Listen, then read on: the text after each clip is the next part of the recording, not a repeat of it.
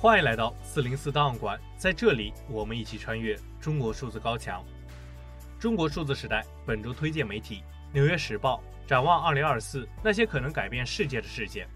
本期报告会我们关注：一、大西洋月刊，习近平正在国内打一场文化战争；二、经济学人，美国和台湾的选举牵动了国际地缘政治；三、华尔街日报。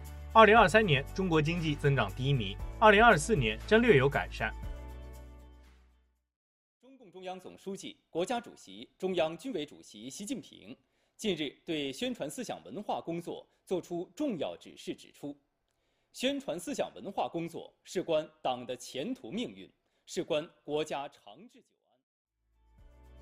大西洋月刊刊登了其高级研究员迈克尔·舒曼的一篇文章，称中国在习近平的领导下正在进行一场新的意识形态整合运动，其明显的目的是促进团结，为国内外斗争做好准备，但是最终的目的则是加强习近平对于中国的控制。文章以湖南电视台的一档综艺节目《当马克思遇见孔夫子》为例。节目宣传称，两位哲学家的思想是完美和谐的。作者指出，该节目表达的思想其实是当代中国文化应该是马克思主义和中国传统的综合体。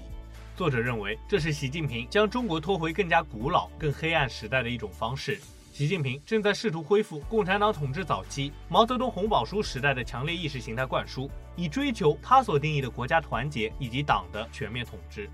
此外，少数民族成为了最大的受害者。习近平利用了他的文化民族概念作为棍棒，强行同化该国维吾尔族、藏族以及其他少数民族。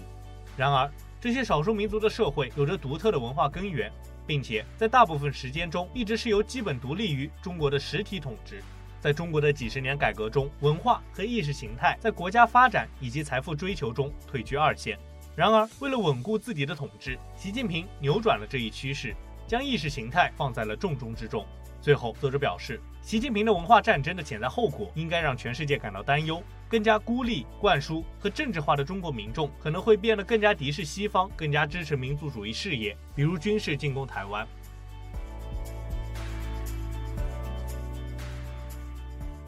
二零二三年即将过去，部分媒体发布了二零二四年的展望，其内容涵盖了政治、科技、经济和文化等多个方面。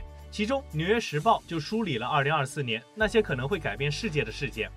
然而，对于明年会更好吗？这样一个简单而朴素的问题，不同的媒体也给出了乐观和悲观的不同答案。《经济学人》发布了2024年的全球展望，其中最悲观的还是政治。2024年，全球半数人口所生活的国家都将举行选举。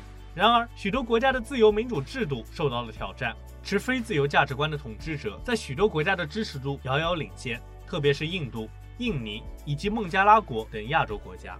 然而，最为关键的两场选举还是在美国和台湾。经济学人评价道：“特朗普的参选本身就已经破坏了美国的民主。共和党会提名一个试图推翻上届总统选举结果的人，这使美国作为民主灯塔的形象黯然无光。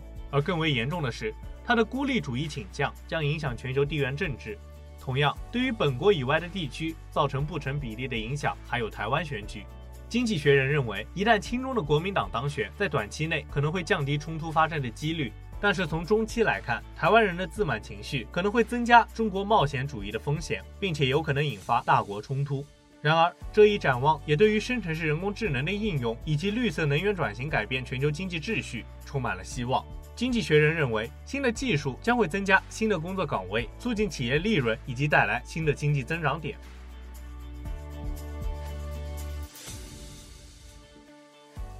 荣鼎集团联合创始人荣大聂在《华尔街日报》发布了对于中国经济2023年的盘点，以及对于2024年的展望。首先，他表示，2023年本应是中国经济柳暗花明的一年。在年初，许多国际机构以及华尔街看好中国的经济，然而结果却出乎大家的意料。其次，他批评了中国经济数据造假。他表示，中国当局改动了之前的消费统计数据，使得2023年的增长数字达到了百分之五以上。尽管国际货币基金组织接受了中国政府给出的结果，但是这和实际情况严重不符。他认为，综合来看，中国2023年 GDP 的增长可能为零至百分之二点五，具体取决于假设中2023年中国房地产投资负增长的程度。然而，春江水暖鸭先知。他认为，中国民间对于经济的情绪非常悲观。中国的宏观经济风险和其他的经济体一样令人担忧。二零二年一切的问题都可以怪在新冠疫情头上。二零二三年，政策以及商业领袖们认识到，中国的黄金时代已经结束。现在，中国和其他的国家一样，有着同等几率需要去处理尚待解决的中等收入问题。对于接下来二零二四年会怎么样？第一，他认为房地产行业正在触底反弹，明年建筑业可能会促进，并非拖累经济增长，但是总体经济达不到增长百分之五的期望值。第二，二零二四年将是中国经济放缓、全球溢出效应显现的一年。对于发达经济体来说，中国市场准入的重要性将降低，全球南方国家将被迫寻找其他发展引擎。这意味着地缘政治将进入一个新的阶段。中国崛起、美国衰落的锚点假设将退出历史舞台，其影响将是深远的，也是难以预测的。最后，他依然认为，中国在二零二四年可能会重拾市场实用主义。改革并不是二零二四年中国的基本国情，但是中国有着令人惊讶的记录，改革的可能性也并非微不足道。这就是为什么聪明的企业会保住留在中国的选择，即使在美国政客接连鼓吹脱钩的时候，也不下牌桌。